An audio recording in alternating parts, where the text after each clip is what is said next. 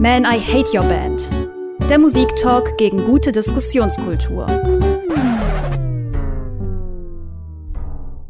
Ihr hört euren Lieblings-Snob-Musik-Podcast Man, I Hate Your Band. Und ja, wir sind äh, die zwei Snobs vom Dienst. Ich bin Connor. Ich bin Lennart, hallo. Und heute wollen wir endlich uns dem widmen, was eigentlich sonst nie bei uns vorkommt, nämlich Musik, die wirklich viele Menschen hören. Ähm, wir werden heute ein kleines Experiment wagen und uns die Top 3 der deutschen Singlecharts anhören. Sozusagen das Podcast gewordene Reaction-Video. Äh, Wie immer hängen wir dem Trend vier Jahre hinterher. Genau. Und in unserem Musikgeschmack ja sowieso mehrere Jahrzehnte, also ich zumindest. Ähm, und jetzt wollen wir versuchen zu verstehen, was diese Menschen da draußen eigentlich hören und wie schlimm es wirklich ist. Wahrscheinlich wird nur herauskommen, wie out of touch wir wirklich sind mit ja, das, der wirklichen Welt. Die Leute uns immer vorwerfen, machen wir noch schlimmer. Aber gut, bei Lennart, bei dir habe ich ja noch ein bisschen Hoffnung. Du hast ja manchmal schon noch so etwas modernere äh, Dinge, die dir gefallen.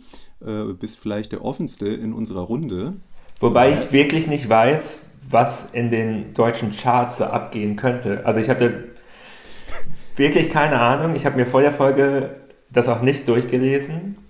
Ich bin ja. gespannt. Es ist ja ein Experiment. Äh, ich habe es mir auch nicht vorher angehört. Es äh, war, ich hatte oft die Versuchung, habe es aber nicht gemacht, ähm, habe mir nur durchgelesen, wer jetzt ganz aktuell wir zeichnen auf, diesmal können wir es ja sogar sagen, am 13. Juni 2021, was hier in den Top 3 in Deutschland so ist.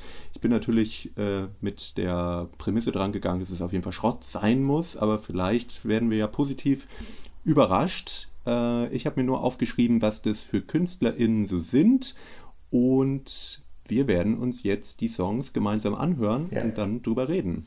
Ich habe zwei Vermutungen, was in den Top 3 sein könnte.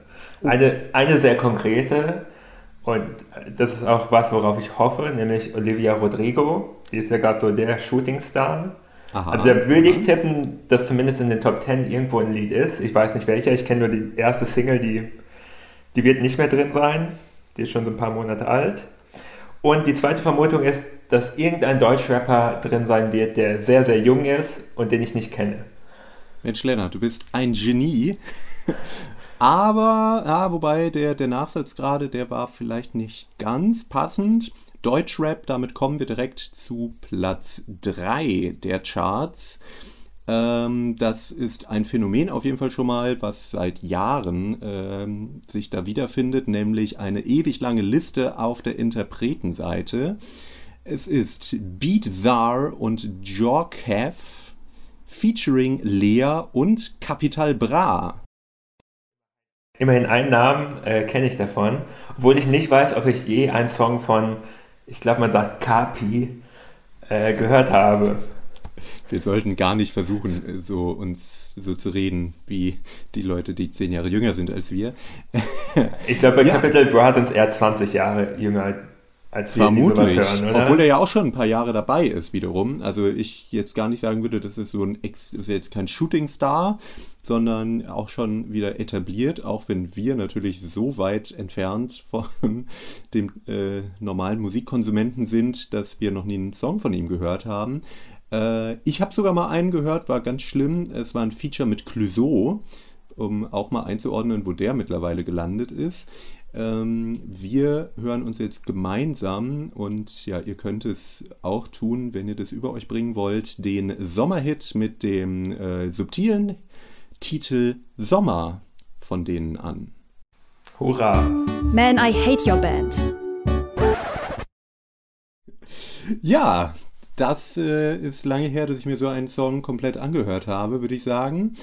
Äh, Lennart, du bist ja noch unvorbereiteter als ich da dran gegangen. Was sind denn so deine ersten Eindrücke? Die Zielgruppe wird schon mal angesprochen. Es geht die ganze Zeit nur um 16-Jährige, die das erste Mal so richtig verliebt sind. Ähm, das ist doch genau das Publikum, was noch wahrscheinlich für Musik Geld ausgibt. Für Streaming und so. Ja, zumindest Streaming. Ähm, ja, so eine lustige Mischung.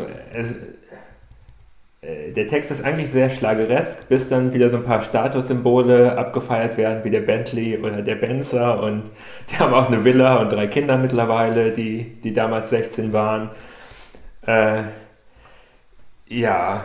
Ich habe nicht ganz verstanden, wer die Protagonisten eigentlich sind, aber vielleicht muss man das ja auch nicht. Also ja, genau, es gibt eine Strophe gesungen oder gerappt von, äh, von Capital Bra. Bra.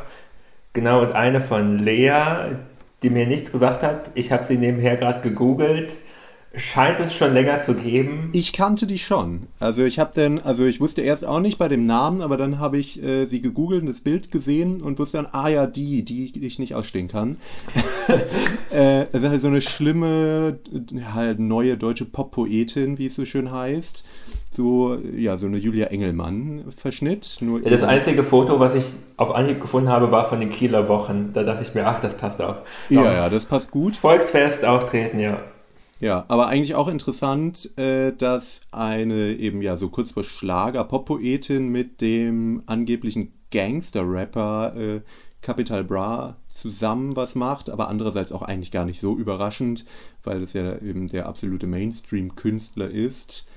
Äh, ich habe mich allerdings gefragt, hm, aber das ist doch mittlerweile auch gang und gäbe. Oleg Sesh hat zum Beispiel mit Vanessa Mai mal eine Nummer gemacht, das ja. habe ich mitgekriegt. Also die Grenzen zwischen Schlager und Deutschrap sind schon lange fließend. Ja, klar, aber Deutschrap äh, ist ja, hat ja an sich verschiedene Facetten und dass man dann gerade in so einem, also wenn man so Badass sein will, wie Capital Bra, sich dann so eine also Lea ist ja wirklich so das Biederste, was man sich dann holen kann. Also das ist ja, weiß ich nicht, man könnte ja auch eine Sängerin nehmen, die so ein bisschen seinem Flair oder das, was er darstellen will oder vielleicht auch darstellt, entspricht. Aber das passt ja irgendwie eigentlich gar nicht. Aber da hat man ja gar keinen Synergieeffekt. Man will ja, dass mehr Leute den Song hören. Ach so, ja, äh, auf, auf, der ökonomischen Sicht sind da Synergien, auf der künstlerischen sehe ich die jetzt noch nicht so. Ich muss allerdings sagen, ich habe mir ja von Capital Bra nicht so viel angehört, aber es klang für mich jetzt schon anders als das, was er sonst so macht. Mich hat es ja, und das äh, ekelt mich natürlich besonders an, so ein bisschen an Casper erinnert. Ich weiß nicht, ob das zu weit hergeholt ist, aber so diese, diese Emo- Geschichte, also so emotional und so ein bisschen traurig und so dann mit dem, der gebrochenen Stimme. Und das Nostalgische darin, aber man muss schon sagen, dass Casper irgendwie ein bisschen mehr mit Bildern arbeitet. Also hier passiert ja gar nichts, Ach, außer gut. wir waren verliebt, wir hatten nichts, aber jetzt haben wir eine Villa. Also das ist sein Part, der von Lea hat, glaube ich, damit einfach gar nichts zu tun. ja, stimmt eigentlich auch. Irgendwie, also gut, ich äh, habe mir jetzt den Text nicht vor mir, aber so ganz viel äh, Storytelling war jetzt nicht dabei.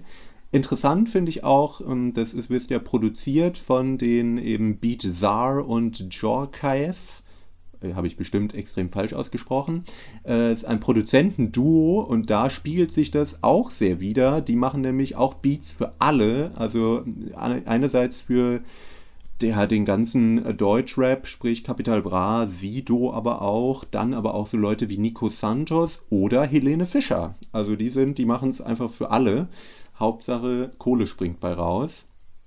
Und äh, ja, das spiegelt sich in dem Song dann ja eigentlich auch ganz gut wieder. Da bringen sie nämlich auch ja den Schlager und den sogenannten Rap dann zusammen. Etwas, was beide Genres gemein haben, ist übrigens, dass die äh, ihre Alben ganz oft als Box verkaufen, wo dann allerlei Promo-Gedingsel noch drin ist. Und wie ich als bisschen Vorbereitung auf diesen Podcast äh, mir angelesen habe, kommen die Charts in Deutschland so zustande, dass Verkaufszahlen wirklich angeguckt werden. Also und, und ja, zwar wie viel Umsatz, genau, wie viel Umsatz damit gemacht wurde. Das heißt, es ist äh, es ist eigentlich egal, wie häufig was verkauft wurde, Hauptsache es hat viel Geld gebracht. Und deswegen machen alle diese Boxen, die eben 50 Euro kosten. Und damit ist man dann sofort oben in den Charts. Ja, das ist doch eigentlich nur äh, ehrlich, wenn in der Musikindustrie geht es eben nur um Geld. Also gucken wir auch nur aufs Geld. Äh, ja, der Echo damals wurde, glaube ich, auch für die nur an Verkaufszahlen. Das haben sie ja. immer behauptet, wobei ich immer so ein bisschen skeptisch war, weil dann oft eher so Raymond oder so gewonnen hat in einer Kategorie, wo auch die Rolling Stones vertreten waren, wo ich dann immer so ein bisschen das Gefühl hatte, es hat gewinnt eigentlich der, der auch vorbeikommt. Aber offiziell waren es damals die Verkaufszahlen, womit sie ja dann auch immer gerechtfertigt haben, dass dann Bands wie Freiwild oder die Bösen Onkels und so weiter ja, immer nominiert wurden. Ich war ein bisschen geschockt. Ich habe mir die meistverkauften Alben und Singles des letzten Jahres in Deutschland angeguckt. Mhm. Ähm, erstmal, die beiden Kategorien haben offensichtlich nichts miteinander zu tun. Also keiner der erfolgreichsten Alben hatte eine Single, die in den erfolgreichsten Singles dabei war und logischerweise andersrum. Also sind anscheinend vollkommen unterschiedliche äh, Leute, die damit angesprochen werden. Und bei den Alben, auf, das meistverkaufte war ein ACDC-Album. Ich wusste nicht, dass es die noch gibt und dass die eins rausgebracht haben. Und wirklich schlimm, das zweitmeistverkaufte Album war von den Bösen Onkels. Ja, das ist auch jedes Jahr so. Ich, ich bin mir auch nicht sicher, ob die wirklich neue Alben rausbringen oder ob das immer das gleiche ist oder was. Aber das immer, wenn ich auf die Charts gucke, ist entweder Freiwild oder die Onkels ganz weit oben. Ich hatte das, eigentlich gehofft, dass schon mittlerweile einer von denen mal tot ist. Ja, der Sänger war doch auch immer im Knast und hat irgendwen über den Haufen gefahren und war dann in der, weiß ich nicht, äh, Psychiatrie oder so aber die machen immer weiter, denn das ist ja auch, ne, das ist ja das Motto der Onkels. Sie machen immer weiter, keiner hält sie auf, sie sind immer stark. Und deswegen findet Ben Becker die auch großartig. ist das so? Äh, äh, googelt mal alle Ben Becker Auftritt Böse Onkels. Es gibt irgendwo von, da haben die mal ein Festival veranstaltet und Ben Becker vollkommen auf Koks oder was auch immer hält so eine zehnminütige Lobesrede auf die Böse Onkels. Es ist es ist lustig anzusehen. Aber eigentlich ist es sehr, sehr traurig. traurig. Ja, ja. Und es spricht ein bisschen für bzw. gegen Deutschland, dass äh, Ben Becker einer der bekanntesten Schauspieler und die Bösen Onkels eine der meistverkauftenden Bands sind. Aber wen wundert es schon groß? Ähm, du, du, hast gerade gesagt, äh, Singles und Alben haben nichts miteinander zu tun. Ich habe da so ein bisschen die These, dass äh, die Singles werden dann doch eher vom jüngeren Publikum konsumiert, also einfach die einzelnen Songs, die dann gestreamt werden.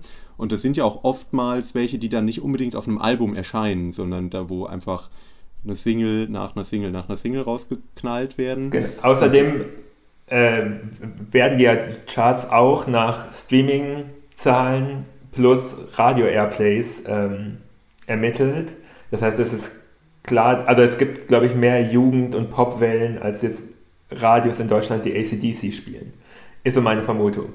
Ja, wobei meine Vermutung auch ist, dass Radio sowieso eigentlich nicht mehr so eine große Rolle spielt. Ich habe mal ja, Vorbereitung darauf, ich durfte mir ja nicht die Songs anhören, aber ich habe mir eins live angehört und wollte mal wissen, ob das so viel miteinander zu tun hat.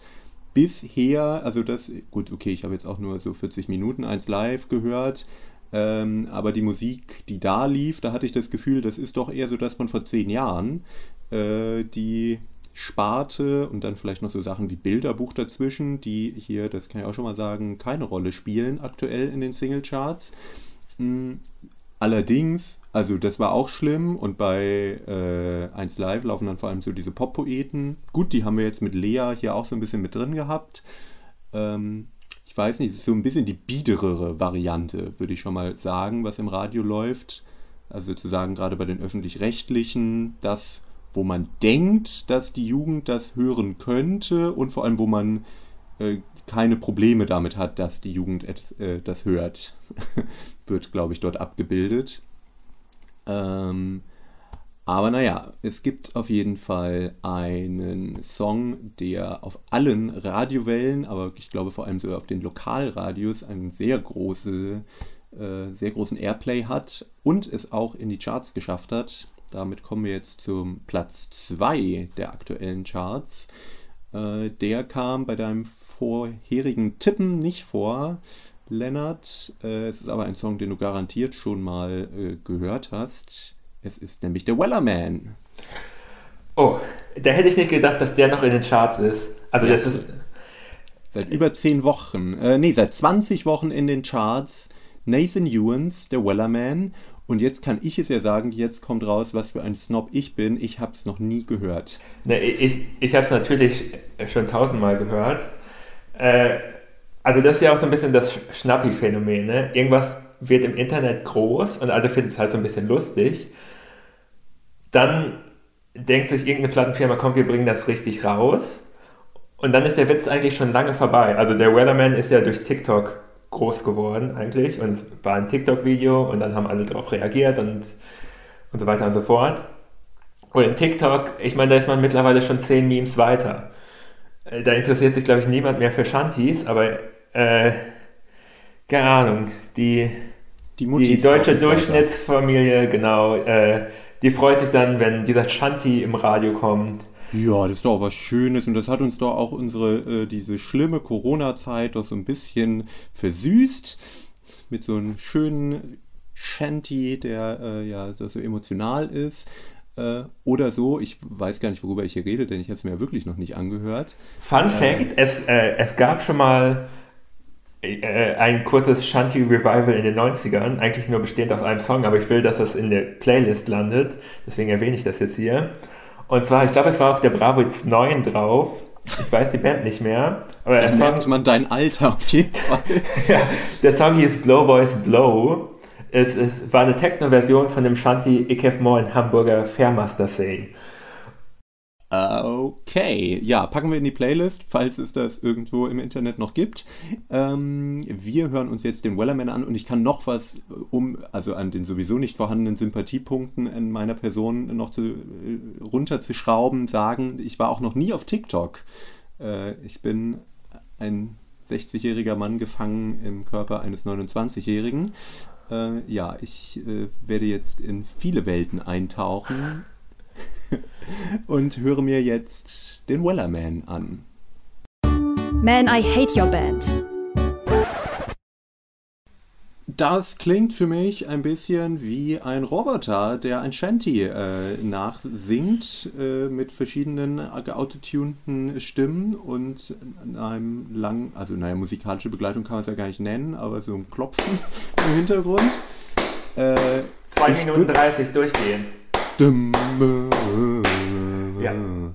ja, sehr nervig. Ähm, und also höre ich mir lieber Schnieschner Schnappi an, glaube ich, äh, weil da passiert ja gar nichts. Und ich frage mich, also es ist wahrscheinlich wieder einfach so ein äh, PR-Stunt, dass man den Leuten einfach irgendwie verkaufen kann, dass das jetzt was Besonderes oder besonders witzig oder sonst was ist.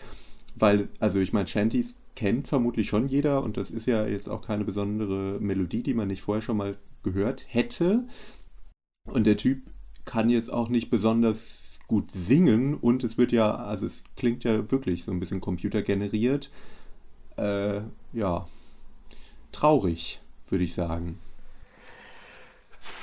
Aber, aber auch erwartbar. Lennart immer schon desillusioniert. Ja, aber so Quatsch-Songs schaffen es doch irgendwie jedes Jahr. Also ma manchmal sind die Quatsch-Songs besser. Letztes Jahr war es Roller von Apache, aber ist ja auch ein totaler Quatsch-Song. Ja, aber das ist Ma doch zumindest lustig. Manchmal sind sie schlechter. Agadoo von, wie hießen die, hießen die Blackface, glaube ich sogar. Kenne ich schon gar nicht. Äh, das waren die 80er. Ach, ja, damals, Lennart, als du in den 80ern dazu getanzt hast. Äh, ja, aber ich weiß, also ich habe aber, gut, ich neige ja auch zum Pessimismus, aber da könnte man schon sagen, es wird immer stumpfer. Also da passiert nichts. Das ist auch, also ja, das ist eben so diese Generation TikTok, die Plattform, wie ich vorhin ja erwähnt habe, auf der ich noch nie war, aber über die ich gerne urteile, äh, dass halt eben, ja, man keine Aufmerksamkeitsspanne hat sich auf nicht viel einlassen kann und dann eben so was sehr Einfaches natürlich äh, dann gut ankommt. Aber ich will sagen, TikTok ist viel spannender als dieser Song. Also selbst als dieses mit den Shanties aufkam, ist, haben ja ganz viele Leute das unterschiedlich harmonisiert und so und äh, also das Prinzip von TikTok ist ja immer, dass man quasi auf ein Video antworten kann und dadurch ganz oft sowas entsteht, dass jeder, jemand einen Song macht und jemand tanzt dazu oder haben macht eine neue Harmonie da drauf oder spielt noch ein Instrument. Also es ist schon was, wo ganz viel Kreatives entstehen kann.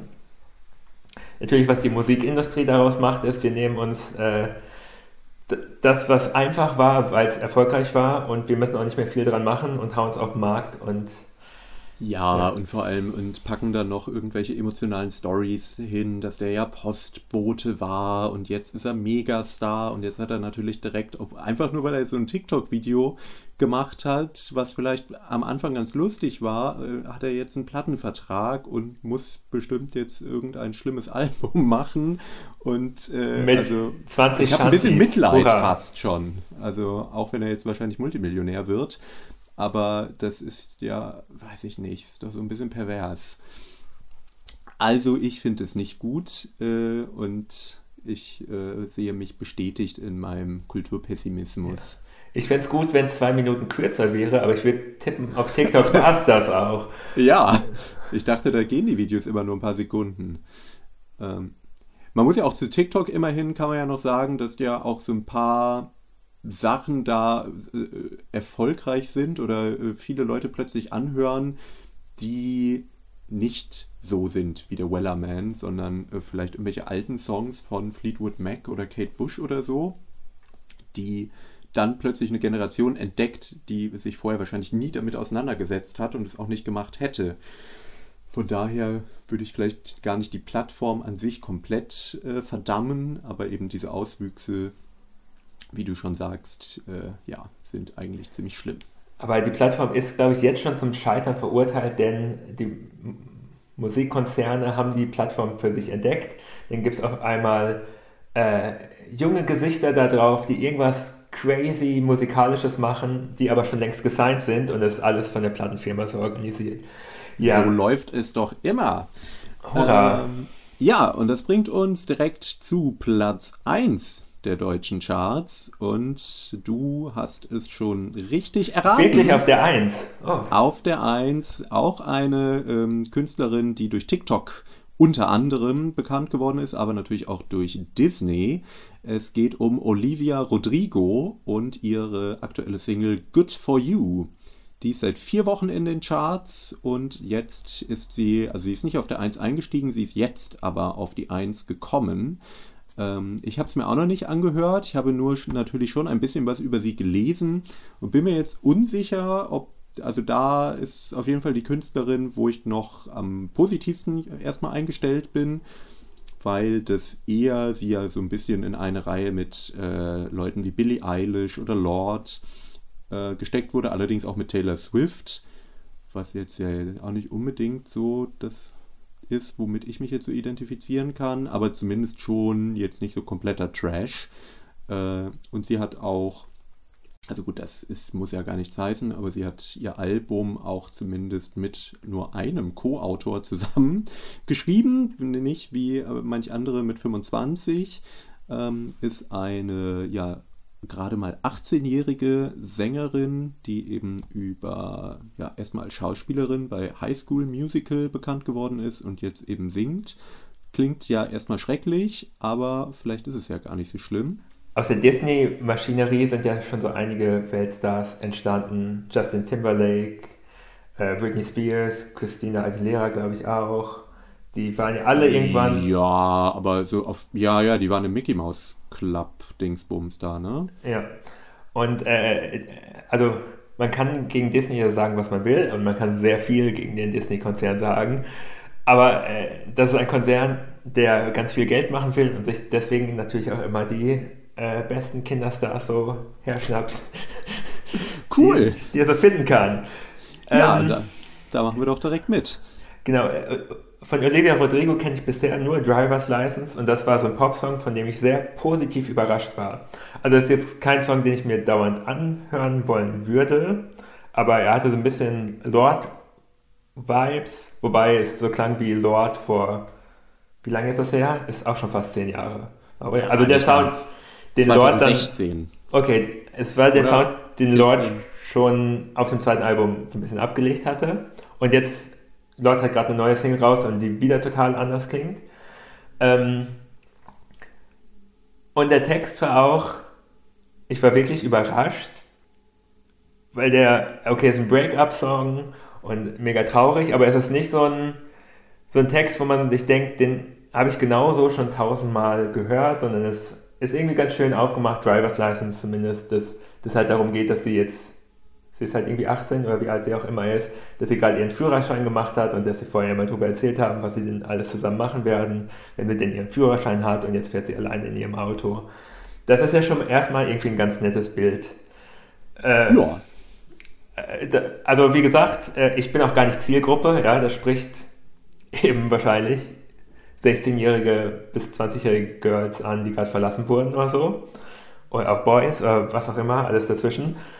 Mich jetzt nicht so. Als äh, alter Mann. Ohne Gefühle. Genau.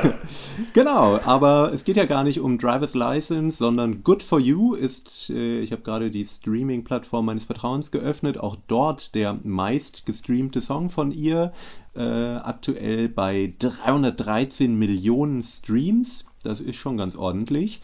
Ähm, und ich würde sagen, wir hören den uns jetzt mal gemeinsam an. Man, I hate your band. Good for You von Olivia Rodrigo haben wir uns angehört. Die aktuelle Nummer 1 der deutschen Singlecharts. Mm, und ich kann auf jeden Fall schon mal vorweg sagen, dass das von den drei Songs, die wir uns gerade angehört haben, äh, mit Abstand der ist, der mir am besten gefallen hat was jetzt nicht gleichbedeutend ist, dass ich jetzt jubelschreiend durchs Zimmer äh, gesprungen bin. Aber es, ist, also es klingt wie ein Popsong. Das ist doch schon mal etwas. Die beiden, die wir davor gehört haben, würde ich sagen, entsprechen dem nicht, aber nicht im Sinne, dass es avantgardistisch ist, sondern dass es einfach Müll ist.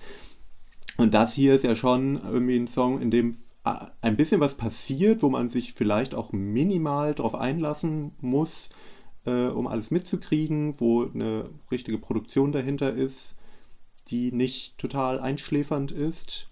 Und irgendwie, ja, viele Einflüsse, die wir vorhin auch genannt haben, finde ich da vermengen. Also ich habe direkt so ein bisschen an Lord, aber auch an Billie Eilish denken müssen beim Anfang und dann kommt so ein Refrain, der, ich weiß nicht, so ein bisschen an Kelly Clarkson erinnert. Äh, Kelly Clarkson, aber in nicht so geil gesungen, aber das ist auch schwer, so zu singen wie Kelly Clarkson. Ich, es hat mich eher an Avril Lavigne erinnert und oh. zwar im schlechtesten Sinne. Also alle äh, Vorschusslorbeeren, die ich an Olivia Rodrigo eben verteilt habe, nehme ich hiermit zurück. Fast ein Scheißsong. Also, also da ist ja wieder alles drin, was ich irgendwie kacke finde. Also der Text da ist nichts irgendwie Besonderes mehr drin. Es ist einfach, du hast mich verlassen, mir geht's schlecht, sab, sab, sab. Hätte Taylor Swift genauso singen können, da ist auch nie Inhalt in irgendeinem Daher kommen drin. bestimmt die Vergleiche. Ja, bestimmt. Dann äh, ziemlich schwach gesungen im Refrain. Also das fand ich auch. Also der ganze Song, du hast ja gesagt, äh, er klingt wie ein Song. Ich würde sagen, der klingt wie zwei Songs. Die Strophe ist. Stimmt, ja. Äh, halt so ein 2010er äh, Song, der von einer Frau gesungen wird. Das heißt viel Overdubs mit Chören und so, alles sehr minimalistisch. Lord, Billie Eilish etc. Nur nicht ganz so ausgefuchst wie Billie Eilish Arrangements, die ja wirklich immer, da sind irgendwie zehn Stimmen auf einmal. Das ist hier nicht so. Und dann kommt der Refrain und jetzt, die 2000er sind anscheinend zurück. Es ist ja wirklich so Power-Pop-Rock der schlimmsten ja, Sorte. Ja. Ja, ist jetzt auch, ich habe das, ich habe so, so positiv hervorgehoben. Wahrscheinlich, in, äh, weil ich ein alter weißer Mann bin und mich daran erfreue, wenn etwas überhaupt nach in Anführungsstrichen Rockmusik äh, klingt. Aber ja, es ist natürlich jetzt nicht unbedingt der guten Sorte.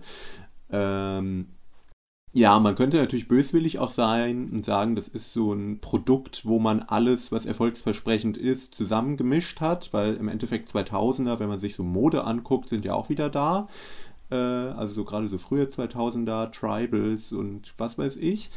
Ähm, und warum dann nicht auch mal versuchen, die Musik wieder ein bisschen zurückzuholen, äh, könnte Erfolg versprechen und tut es ja auch.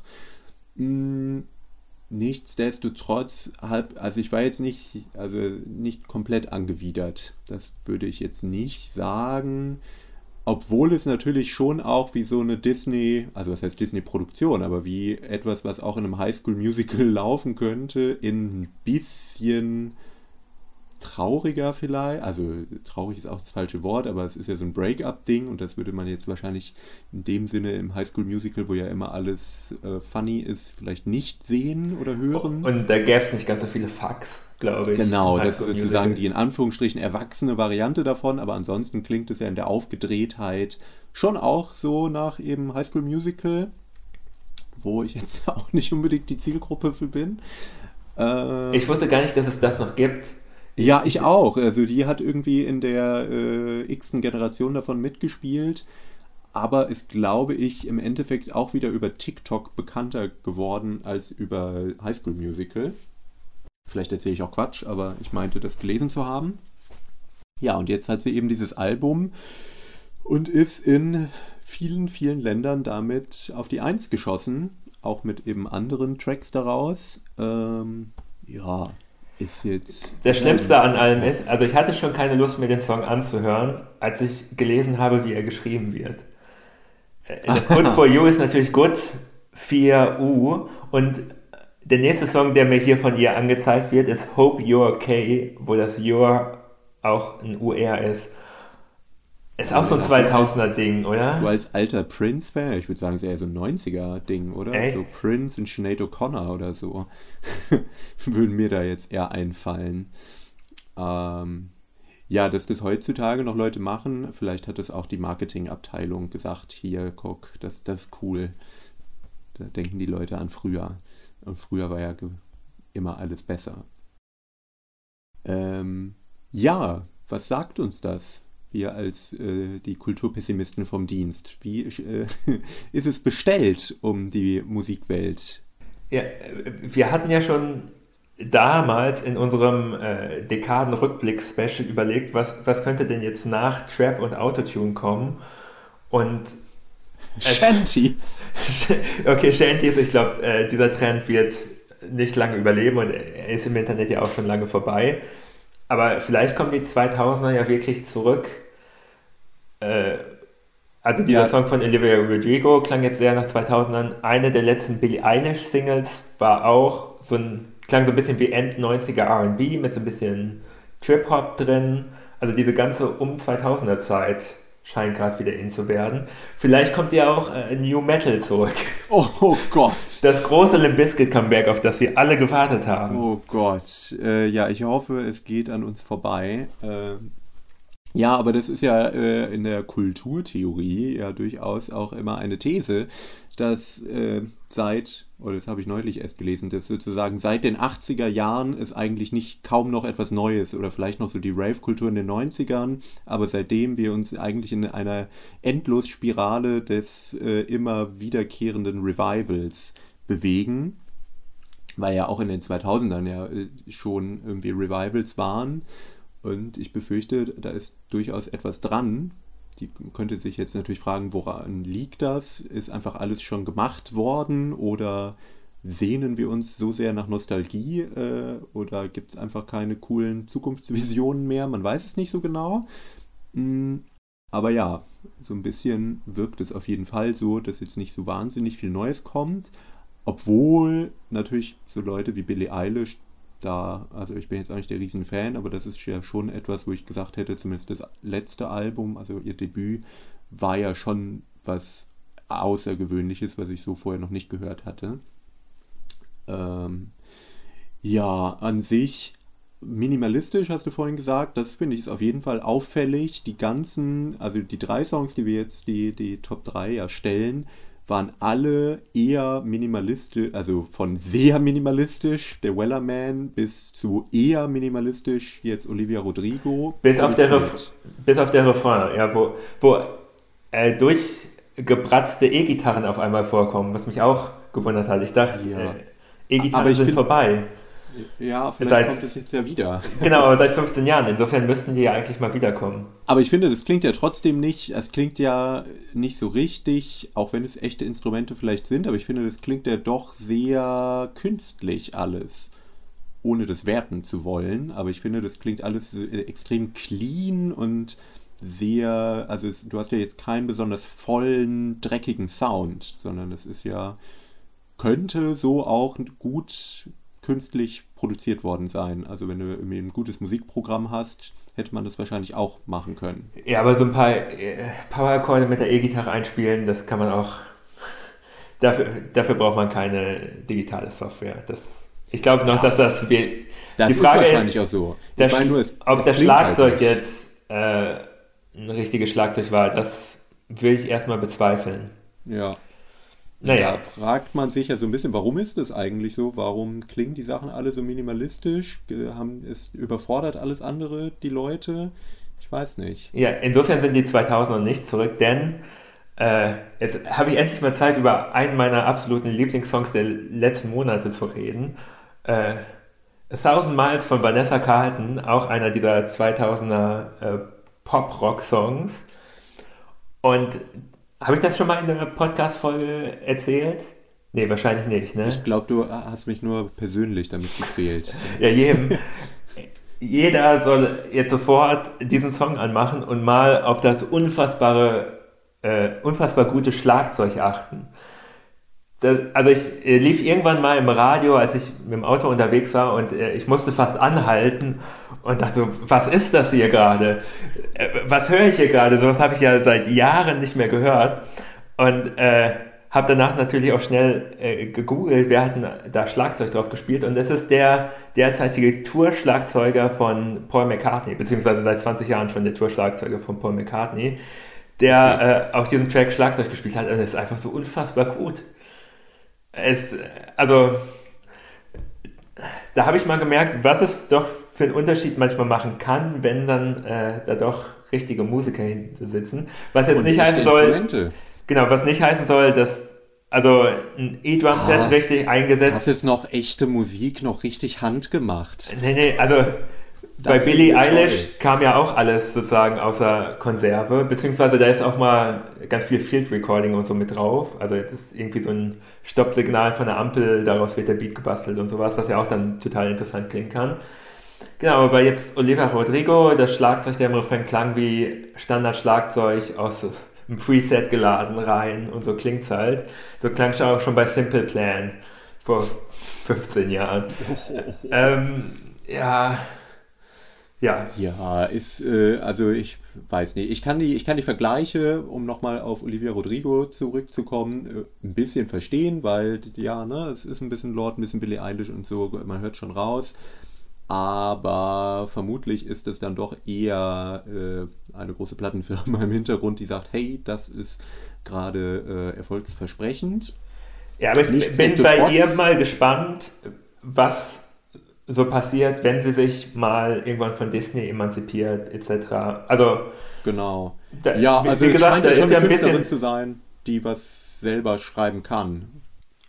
ja, ähm, also äh, da habe ich Hoffnung, dass es vielleicht irgendwann mal was Gutes werden wird. Also, wie gesagt, es spricht mich jetzt, also es, ich werde wahrscheinlich nie Zielgruppe von dieser Musik sein, aber Potenzial ist ja schon vieles da.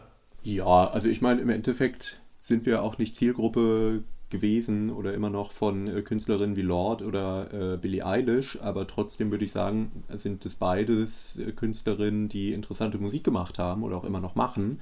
Ähm, darum muss man ja auch nicht komplett pessimistisch enden und ich fand es ja eigentlich auch cool, dass solche Künstlerinnen auch ein großes Publikum angesprochen haben und es auch immer noch tun. Ich bin mal gespannt, wie es bei Lord, die ja jetzt äh, ihr Comeback sozusagen feiert, äh, so wird, ob das noch erfolgreich sein wird. Bei ihr sind gerade die 90er zurück bei Lord, aber eher die frühen. Also der Song klingt ja so ein bisschen wie äh, Freedom von George Michael am Schluss.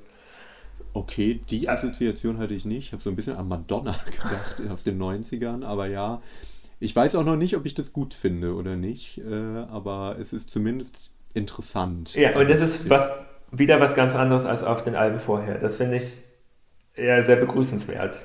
Ja, aber was ich damit eigentlich sagen wollte, ist, ist es gibt durchaus KünstlerInnen, die äh, nicht nur Pop-Produkt sind, sondern eben auch noch Musik machen und da Ideen reinfließen lassen und man nicht das Gefühl hat, es ist nur komplett abgezockt, um damit möglichst viel Profit zu machen. Aber wenn wir uns die äh, Top 3 jetzt so durchgehört haben, das, was aktuell zumindest in Deutschland Erfolg hat, sind schon eher die abgezockten äh, Nummern, wo doch sehr klar ist, dass da eher eine Firma im Hintergrund oder vielleicht auch die Künstler selber sich gedacht haben, ha, wir werfen mal diese und jene Zutat zusammen und dann wird es äh, schon Erfolg haben und das Traurige ist, es funktioniert. Ja, generell kann man vielleicht auch noch sagen, äh, wir haben jetzt nicht den direkten Vergleich, aber ich habe häufiger mal geguckt und muss sagen, Deutschland ist auch besonders schlimm. Also, wenn man sich so die britischen Charts anguckt, gerade auch die Albumcharts vergleicht mit denen in Deutschland, ist es nicht so schrecklich dort wie hier. Also hier ist es ja wirklich also relativ häufig so, dass du Sachen, wie wir sie gerade besprochen hast, in den Singlecharts hast und dass dann eben, wie du auch vorhin schon meintest, in den Albumcharts sich Schlager, Altherrenrock, und äh, Gangster-Rap der schlimmen Sorte mischen. Und das ist zumindest teilweise gerade in Großbritannien noch ein bisschen anders. Ja, ähm, was ich mich gefragt habe, äh, allgemein, ich habe mir eben die Singlecharts vom letzten Jahr angeguckt in Deutschland. K-Pop ist hier noch nicht so ein großes Ding, wie ich dachte anscheinend. Weil wenn man so in, das Internet aufmacht, liest man BTS an jeder Stelle. Mhm. Und äh, die tauchten letztes Jahr auf jeden Fall gar nicht in den Top 25 auf und jetzt ja anscheinend auch nicht in den Top 10 in Deutschland. Ich hatte sie eben mal kurz aufgeschlagen. Das heißt, die sind hier gar nicht so groß, wie man, wie ich dachte zumindest. Ja, das stimmt. Äh, ist mir auch aufgefallen. In Großbritannien sind sie nämlich zum Beispiel gerade in den Charts. Äh, aber das ist, ich weiß nicht, ich habe mich mit K-Pop auch mal wieder ein Phänomen, was so ein bisschen an mir vorbeigegangen ist. Aber ich glaube, es ist jetzt auch nicht so dramatisch. Ah, oh, soll, sollen wir was gegen BTS hier sagen, um einen weltweiten Shitstorm auszulösen?